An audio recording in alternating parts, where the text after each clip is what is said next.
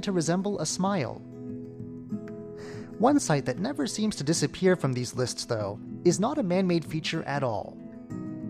Once again, Lalu Island in the lake center is on this list, the place where the Thao people's ancestors go to live on. A place that, unlike walkways or visitor centers, just sits there quietly on the lake, reflected as it's always been in its magical waters. I'm Curious John, and I'll see you again next week.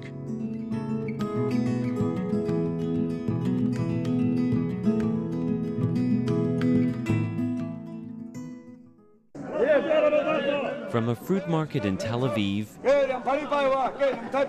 to a fish seller in Taipei, the people of our world are working hard to make a living. Are you listening? Tune in to the sounds of your world on Radio Taiwan International. Ladies and gentlemen, here's Shirley Lin with In the Spotlight. Hello and welcome to In the Spotlight. I'm Shirley Lin, and with me in the studio I have Olivia Park, who is from New Zealand. Um, she's been here in Taiwan for four years with her fiance. She's a female health and performance coach.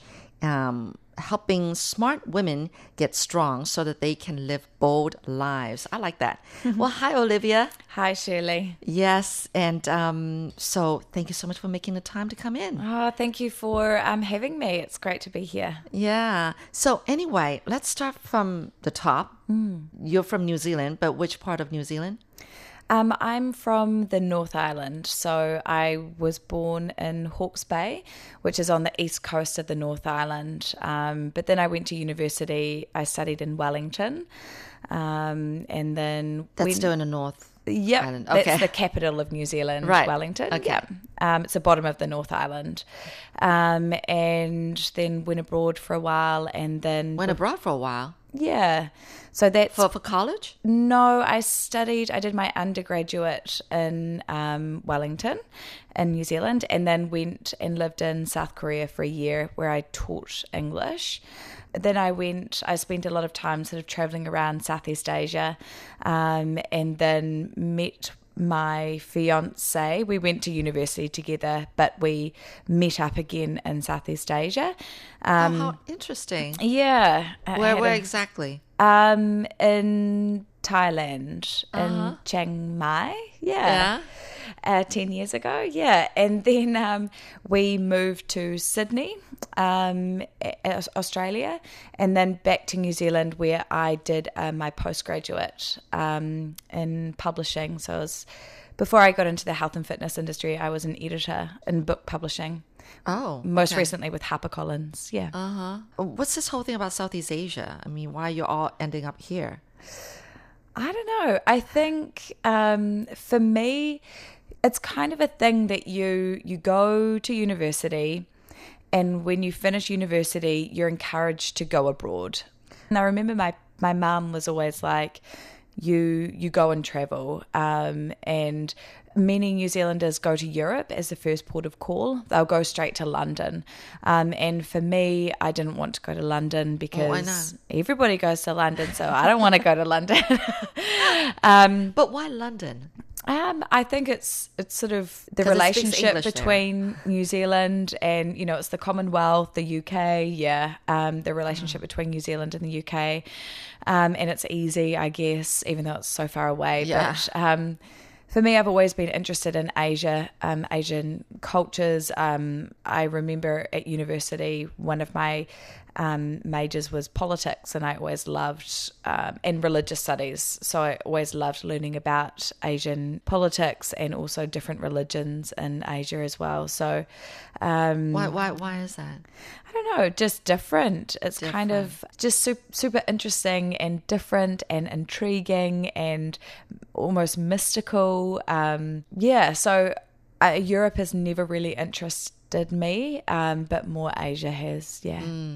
And politics? I mean, you've always liked politics? Um, yeah, I don't, I don't really know why I studied politics really. Um, but yeah, I've definitely got an interest in in politics for sure. But I think for for many people doing, you know, undergraduate Bachelor of Arts degree, it's kind of an exploration of your interest really and, and what you kind of fancy and um, and then from there you kind of figure out more about yourself as a person and where you want to go and who you want to be and I really see a, a Bachelor of Arts as um, a few years of exploration really as to who you are. Mm.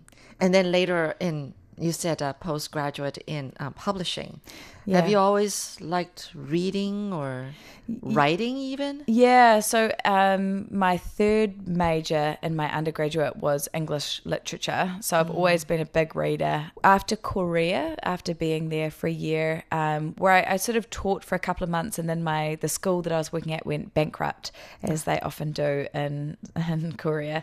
Um, but I was lucky enough that the company gave me a job in their headquarters, where I was actually writing um, and developing um, sort of textbooks. Yeah, and kind of teaching teachers um, essentially, which was great. And so I sort of started thinking about publishing then. Um, it kind of came into my sort of realm.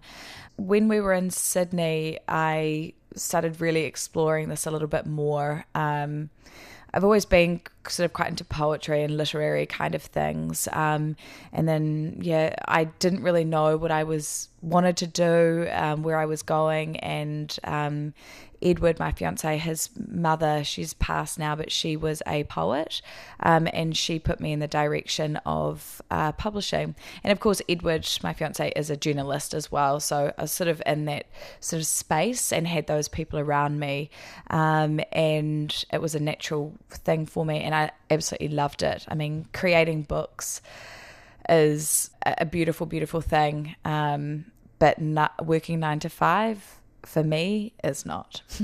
oh, okay. yeah, so that was the only the only thing with it. I mean, being in an office and um, yeah, but the creative side of it with working with authors and helping them to put you know their dreams and their goals um, into print is pretty special. You know, it's interesting because you were saying that in New Zealand they encourage you to travel, mm. just like um, you made me think of Europe too. Mm. My my husband's younger sister lives in Switzerland. Oh wow! And um, uh, she, her ex husband was a Swiss. Mm. They have a daughter. Either she's traveling with her mm. dad to somewhere, and or she's traveling with her mom and go to some other place. Like she's constantly traveling. And my my kids, I've got three, and they're saying that when does she ever go to school? You know, mm. of course it's the culture, and I think it's great that you should travel around and learn all the different cultures and expose yourself to the world. But um, it's amazing so that's how it is with the New Zealand culture, I guess. Is it because New Zealand is a is an island country? It's by itself, and you want your kids? Yeah, you're nodding. Okay. Yeah, that's exactly it. It's because we're so far away um, that we're we're encouraged to go and see the world, and I I think that's a really really important thing. But it's like you know in Taiwan. I work with many expat women, and I find it so fascinating learning about their children who are at these international schools. I mean, international schools are quite interesting anyway, but, um, you know, these cross cultural kids that, you know, they come from a very traditional Taiwanese family, um, but then they go to this international school and they're so Americanized. Mm-hmm. Um, and this kind of confusion of, who am I? You know, uh-huh. um, I know one particular family, they are from New Zealand. They've been here for about 15 years.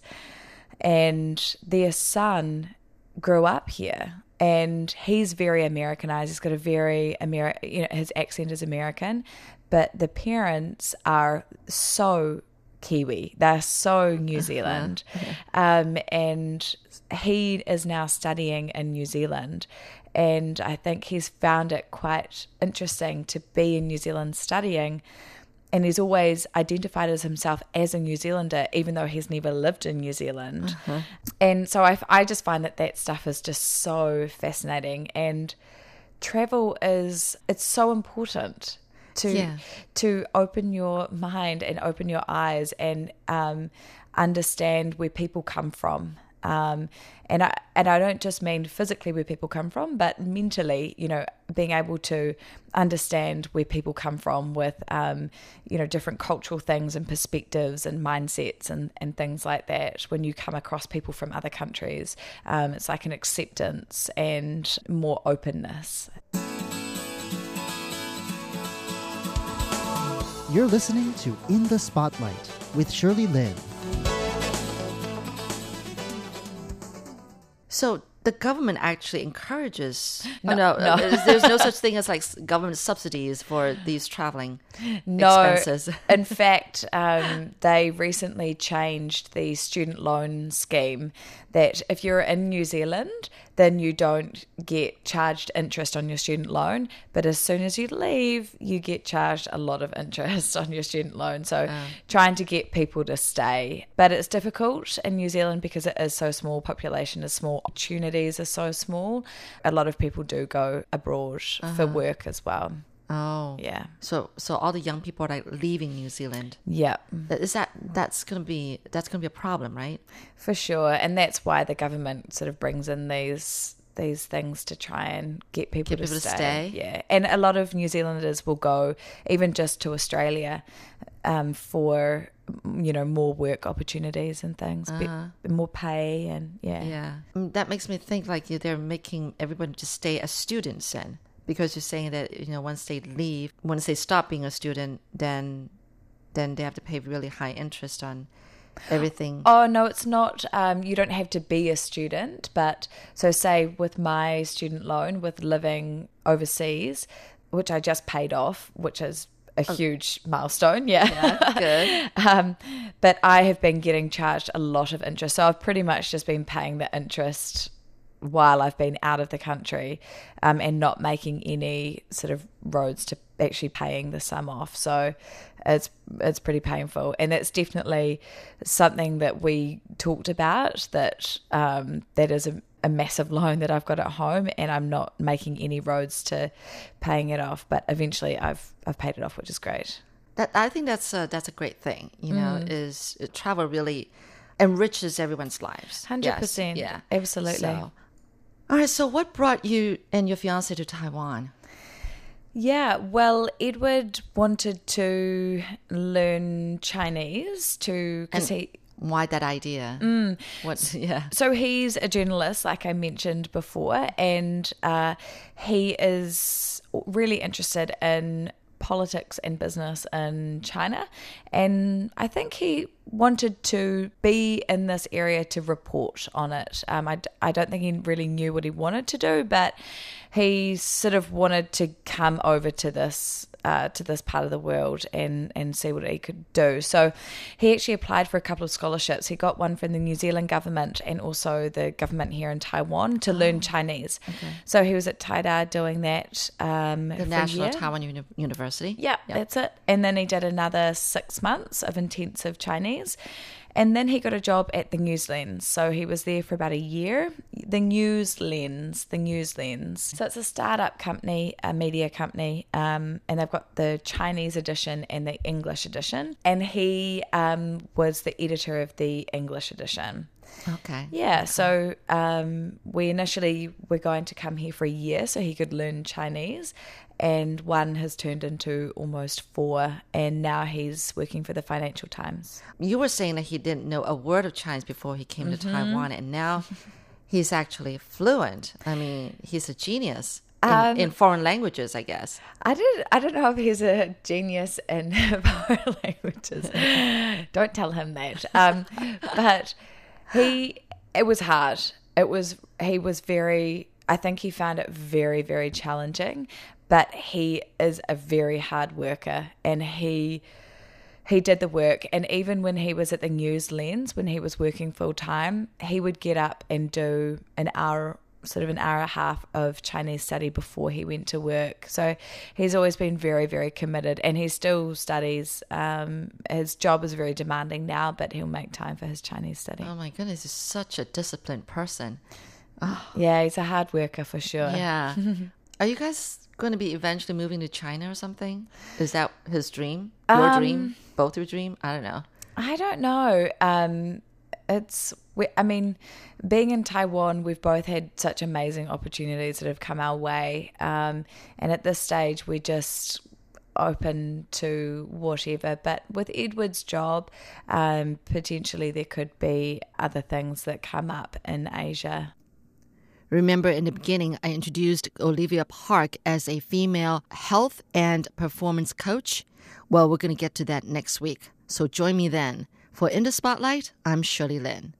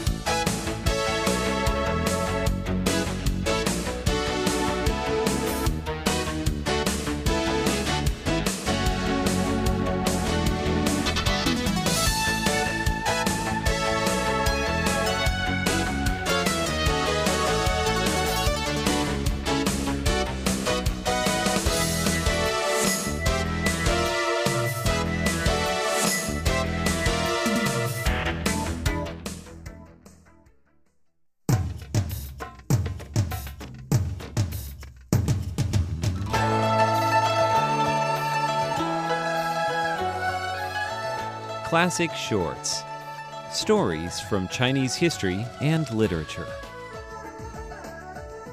Hello and welcome to Classic Shorts. I'm Natalie So. Today I'm going to bring you some more poems about winter from famous Chinese poets.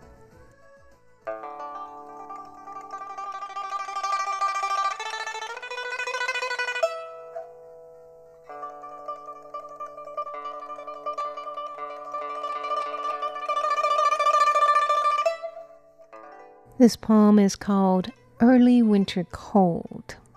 It is written by the famous Tang Dynasty poet Meng Haoran. The leaves fall. The geese fly south. There's a cold north wind on the Han River. My house is a bend on the river, far across the vast clouds and Chu a stranger in every village, shedding tears for home, looking at a lonely sail on the horizon. I'm lost and want to ask how to find my way. The still wide sea is endless in the evening. He also writes about the river in early winter. Leaves have withered and faded. The swan geese fly south. The howling north wind is blowing, and the Han River is cold. My home is on a hill, a thatched cottage on a bend of the river. Looking at the distance of my homeland of Chu, it looks vast up high in the clouds. Homesick tears have been shed, as a stranger's life miserable. A lone sail on the distant horizon is unbearable under these circumstances. I'm looking for someone to ask, Where is the ferry crossing?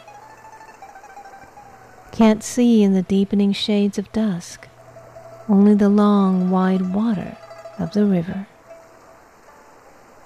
These were translated by Lisa Yanucci. Now let's hear a couple of poems from Du Fu, another prominent artist in the Tang Dynasty. This poem is called Beginning of Winter. I sag with age. These martial robes are tight. Coming home, cold's colors deepen. Fishing boats work up the rushing stream.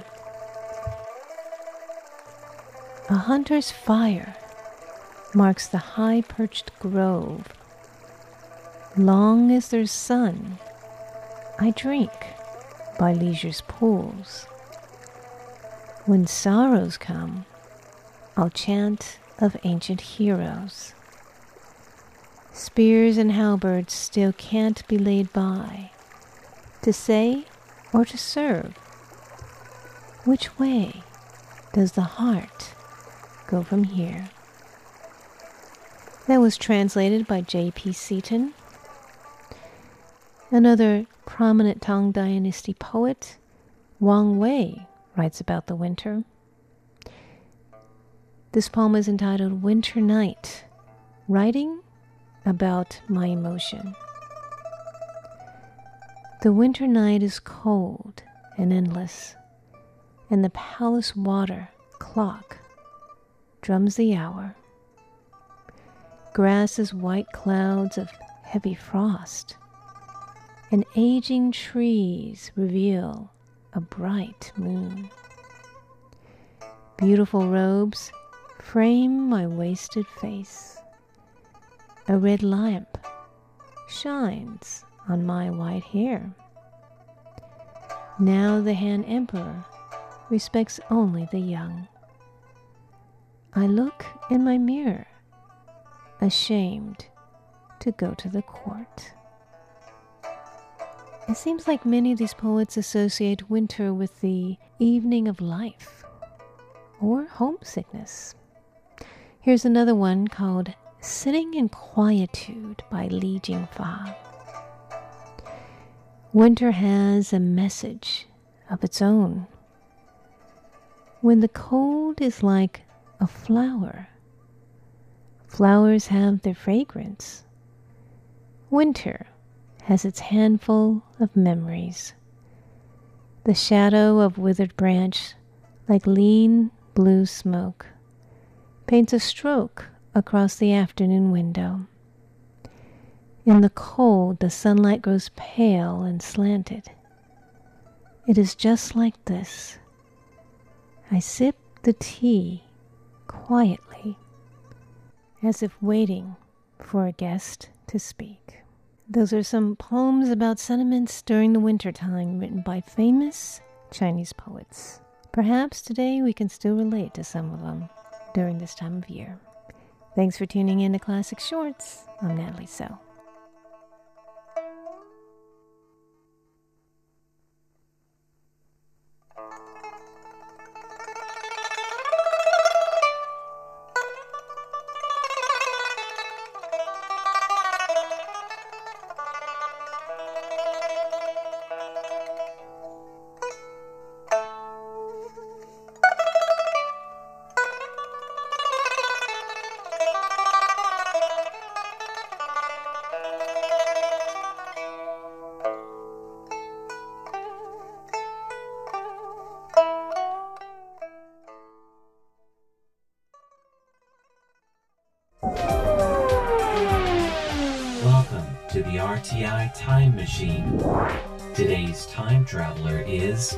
John Van Trieste, and the destination Taiwan Schools.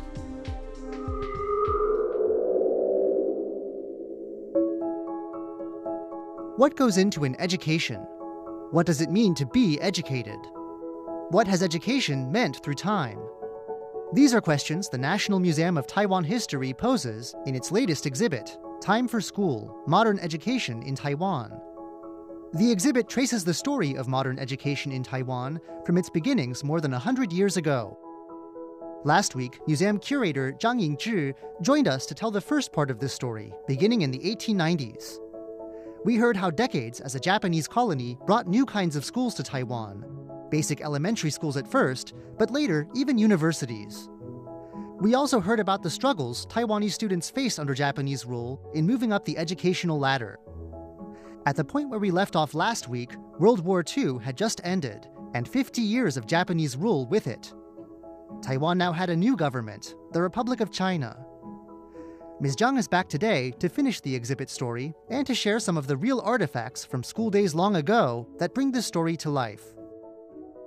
你要说不同，其实也有一些不同。那但是基本上的字。The end of World War II and Japanese rule make a convenient stopping point for us. But Ms. Zhang says the transition to a new government brought fewer changes in classrooms than we might expect. 你会发现说，哎，在那个出纳库的下面，它还有字，然后你仔细去看，它其实有。The transition wasn't seamless, of course. The exhibit features a kind of safe like strongbox once placed in classrooms and principals' offices across Taiwan. Lockboxes like these stored portraits of Japan's imperial family and copies of honored documents. This particular box was repurposed after the war, but the people who did it were apparently in a hurry. The seal of the Republic of China has been affixed to the box, and new characters painted on it tell us it was now used to store school valuables. But symbols of the past still stare you right in the face. Parts of the original design, like imperial phoenixes. Other signs of transition can be found in old school notebooks. The new government had introduced Mandarin Chinese as the new language of instruction, but kids had gotten so used to Japanese that some post war notebooks still have Japanese writing in them for a while. 所以其实我们没有特别用，比如说政权直接去划分说。 Really, though, Ms. Zhang's point seems to be that these are mostly cosmetic changes, things that went away as the new order settled in. What we mostly see is one set of national symbols getting changed out for another. For instance, many old schoolyard statues got swapped out for new ones. 以前他会放一些人的铜像去作为一个楷模。 The figures students were supposed to emulate under the old colonial order had been figures like the Japanese warrior Kusunoki Masashige and the studious peasant turned administrator Ninomiya Sontoku. Schools across Taiwan had statues of these figures. But the new government had its own figures for children to look up to, and so the old statues were taken down and replaced with statues of Confucius, then President Chiang Kai shek, and the founder of the Republic of China, Sun Yat sen. Ms. Zhang says the Republic of China government did bring over some changes based on its own system of education put in place for some years in mainland China. But in its essentials, the old system stuck. And even if the names of classes changed, their substance didn't change all that much. One feature of education, shared by both the pre and post war years, is an important theme of this exhibit Today, we might think of education as something meant ideally to create productive and well rounded humans, people able to get on in the world. According to this exhibit, though, one key goal of Taiwan's early education was instead to mold ideal citizens. These were obedient, rule abiding people who shared a certain view of things.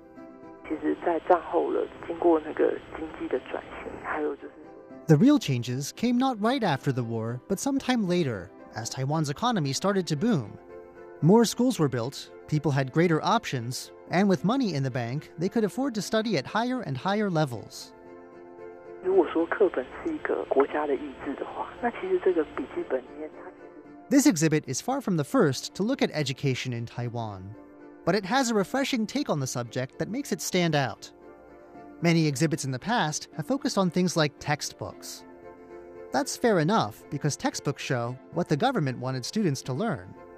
But that doesn't tell us much about the students, the people who actually sat through these classes. What was it like to actually go to school in the past? This exhibit lets the students themselves tell us. They don't always do this directly, but just the doodles in their notebooks alone can tell us a lot about what they thought. 制服的部分也很有意思，就是说啊，我们除了馆藏的 Alongside old notebooks is a section on school uniforms through the ages, covering both Japanese era and post war schools. Don't be mistaken, this display is not just about how schools thought uniforms should be worn.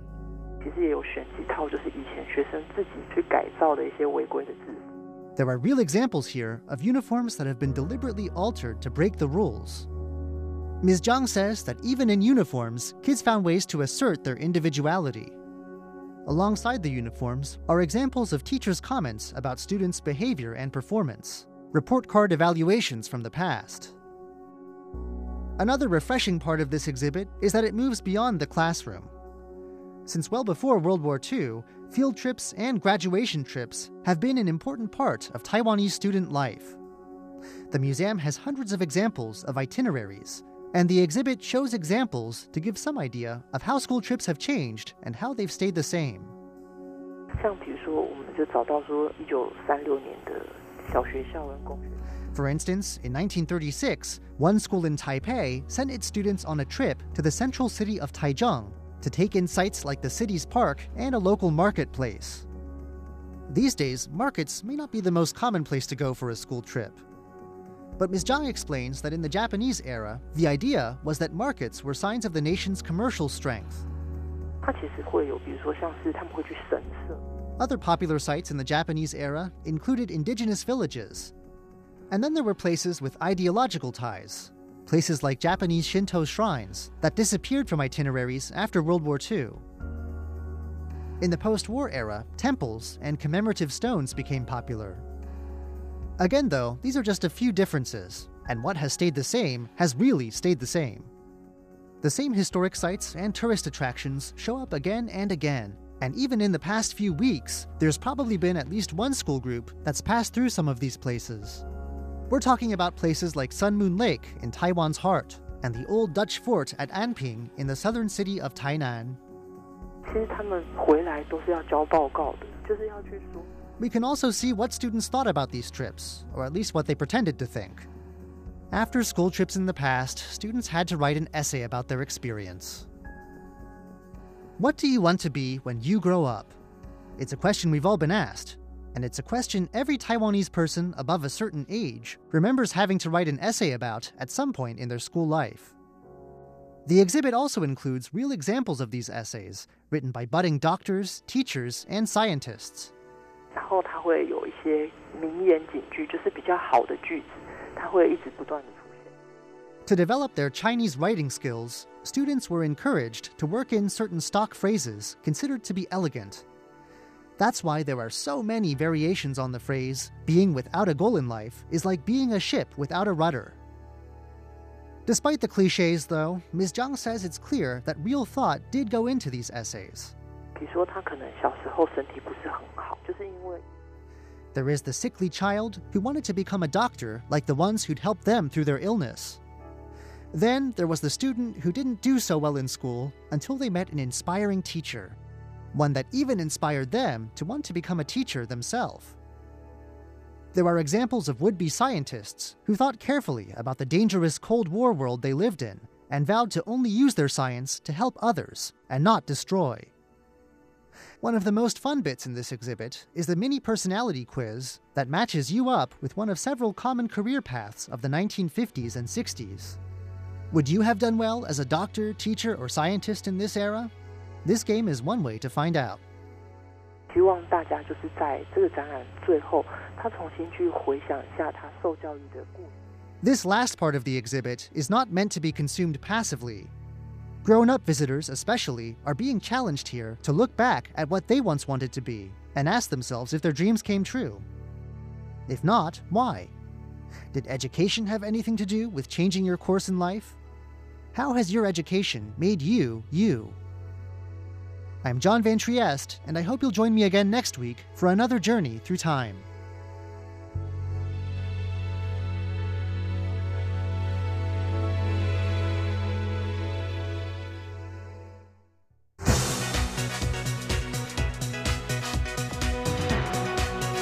people of Palau like myself, I I want to make sure I elect. But innovation does not promote the economy.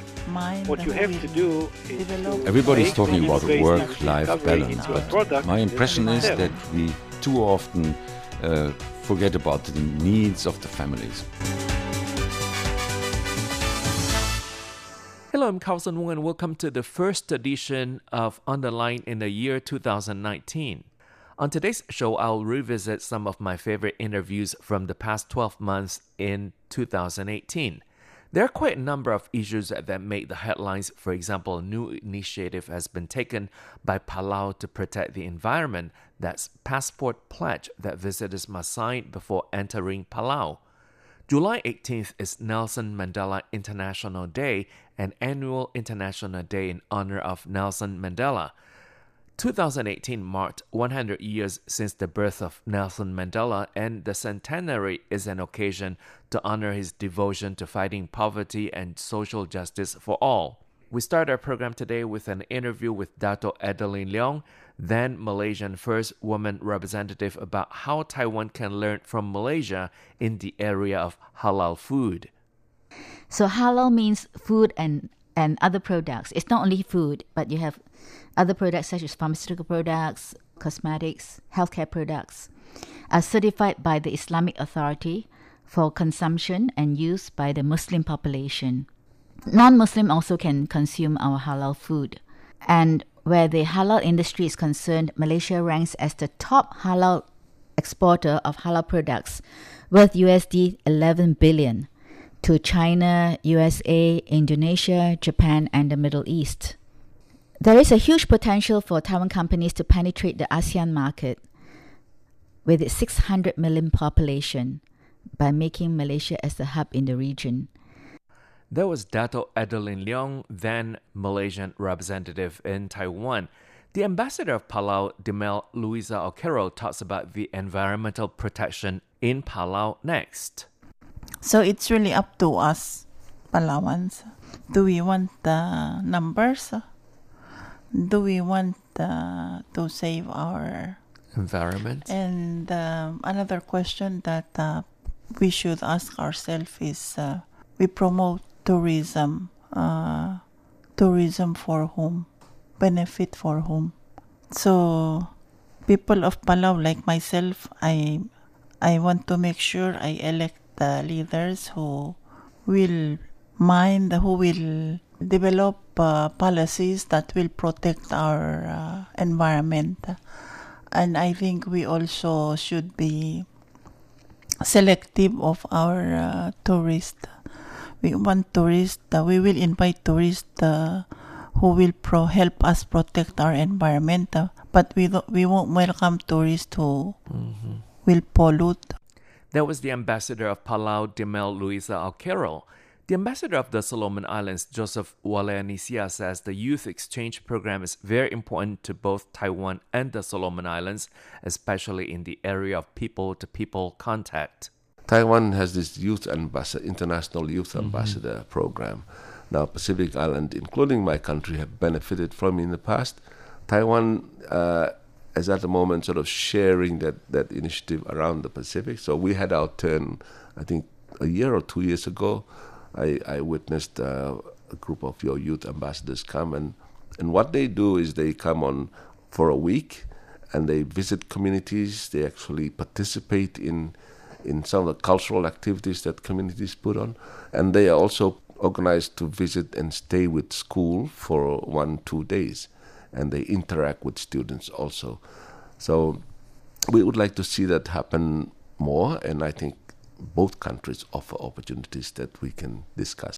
That was the ambassador of the Solomon Islands talking about the youth exchange then German Representative Martin Eberts talks about how a diplomat balances his time between work and family.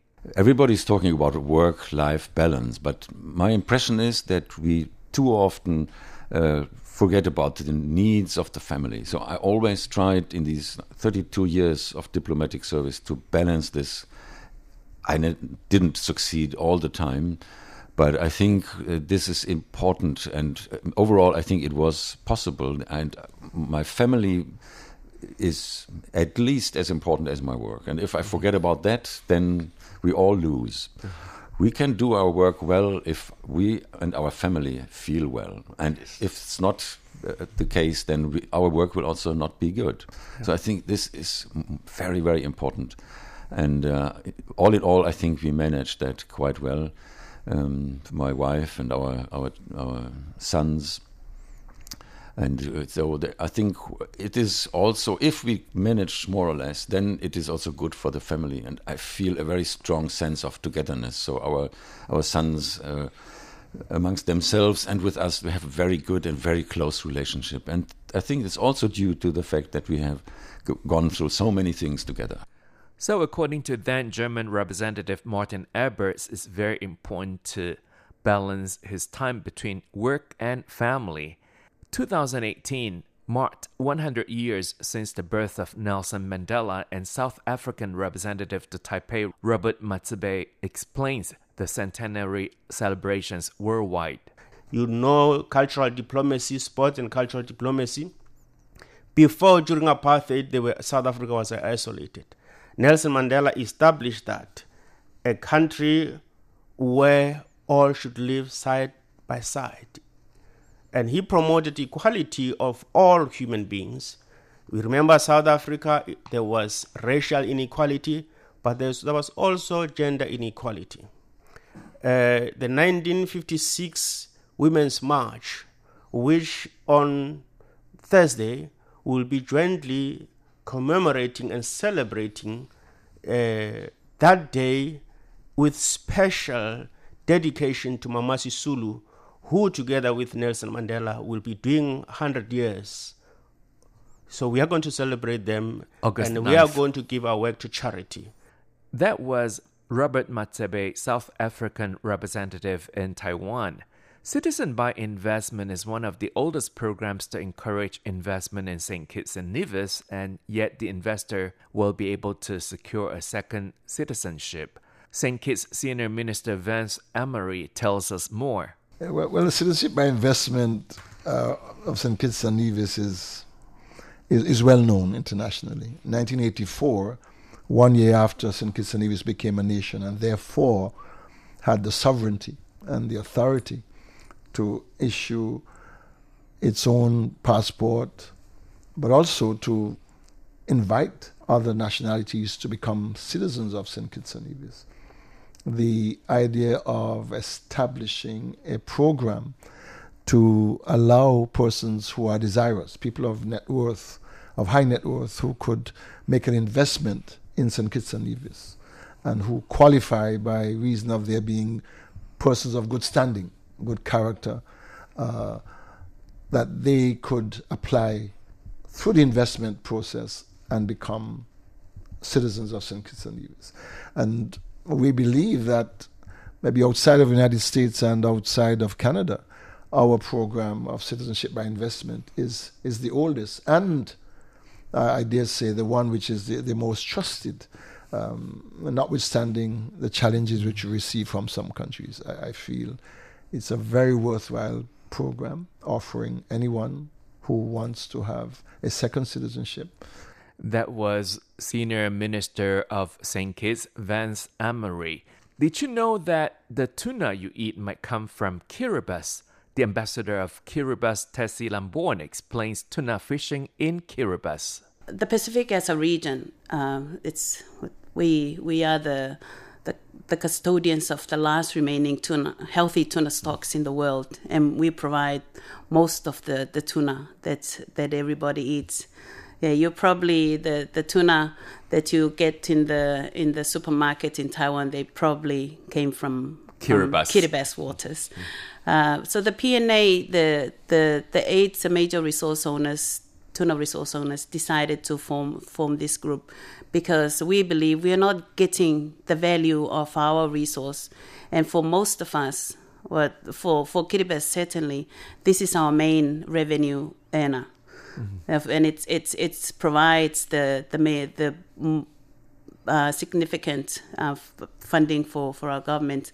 Now it's more than 50%, um, 60 or 70, but it depends on how much we, we receive on an annual basis, but it's very, very significant. So it's more than half of our annual budget comes from fishing revenue. So the PNA, they, they want to make sure that these resources are managed sustainably. Uh, so they, they get together and they they they put in lots of conservation and management measures for distant water fishing nations and also for themselves because some some of us one of our our aspiration actually is to be able to to harvest and process our own tuna resource. That was the ambassador of Kiribati, Tessie Lambourne. A Nobel laureate, Dan Shechtman, gives his advice to young people on how they can achieve success. you have to remove one hurdle, and that is fear of failure. Failure, okay, start again, no problem. It's not a shame to fail. This is one thing. The other thing is that uh, the government has to support entrepreneurship. And uh, the government can take examples from the United States and from Israel how to support uh, entrepreneurship. Um, and uh, of course, teach how to open a startup even in high schools and then in all uni- in all technical universities, teach how to open startups. It, you have you can learn it. You know, it's uh, like any other subject. You can learn how to open and succeed in a startup. So teach it, of course.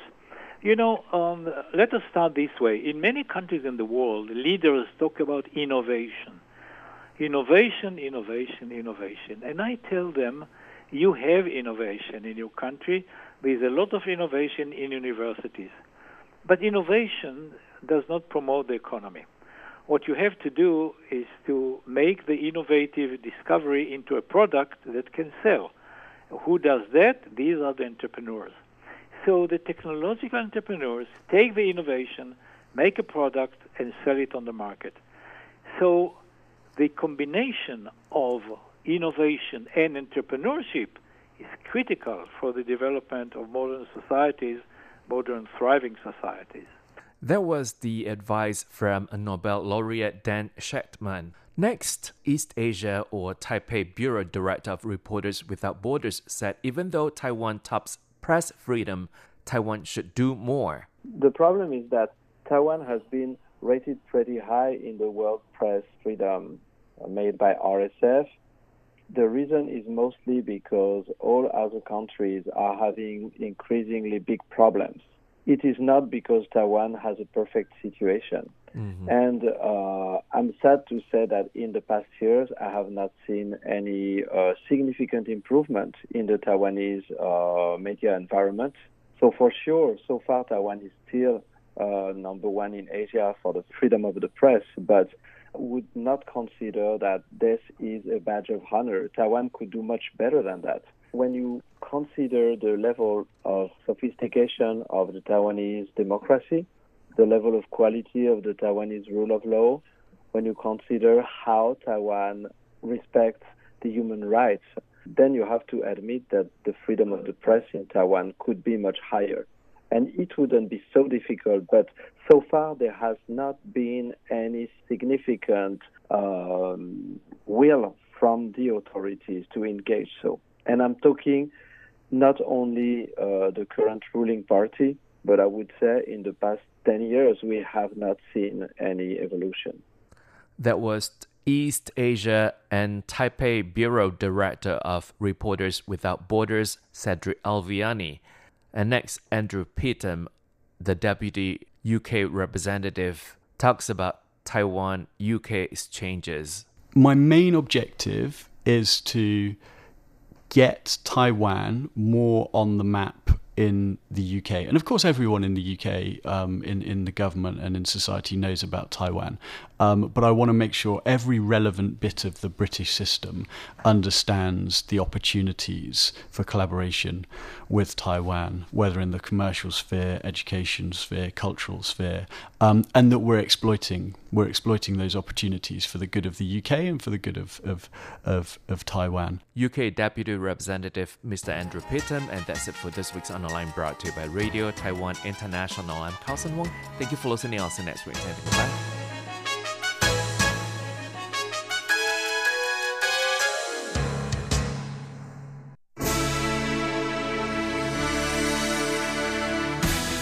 Thank you for listening to Radio Taiwan International, broadcasting from Taipei, Taiwan. Check out our website at english.rti.org.tw. Again, that's english.rti.org.tw for the latest news and features from Taiwan. You can also listen to our programs and watch videos as well. Our 60 minute English language program can also be heard every day at the following times and frequencies. In southern China and South Asia from 1600 to 1700 UTC on 6180 kHz. Again, that's in southern China and South Asia from 1600 to 1700 UTC on 6180 kHz. And in Southeast Asia from 0300 to 0400 UTC on 15320 kHz. Again, that's in Southeast Asia from 0300 to 0400 UTC on 15320 kilohertz. We'd love to hear from you. Please send your comments to P.O. Box 123 199, Taipei, Taiwan. Again, that's P.O. Box 123 199, Taipei, Taiwan. Or send an email to rti at rti.org.tw. Again, that's rti at rti.org.tw. Also, visit us on Facebook. The address is fb.me forward slash Radio Taiwan International. Once again, on Facebook, we're located at fb.me forward slash Radio Taiwan International for videos, photos, and news of interest from Taiwan. Thank you once again for listening to Radio Taiwan International.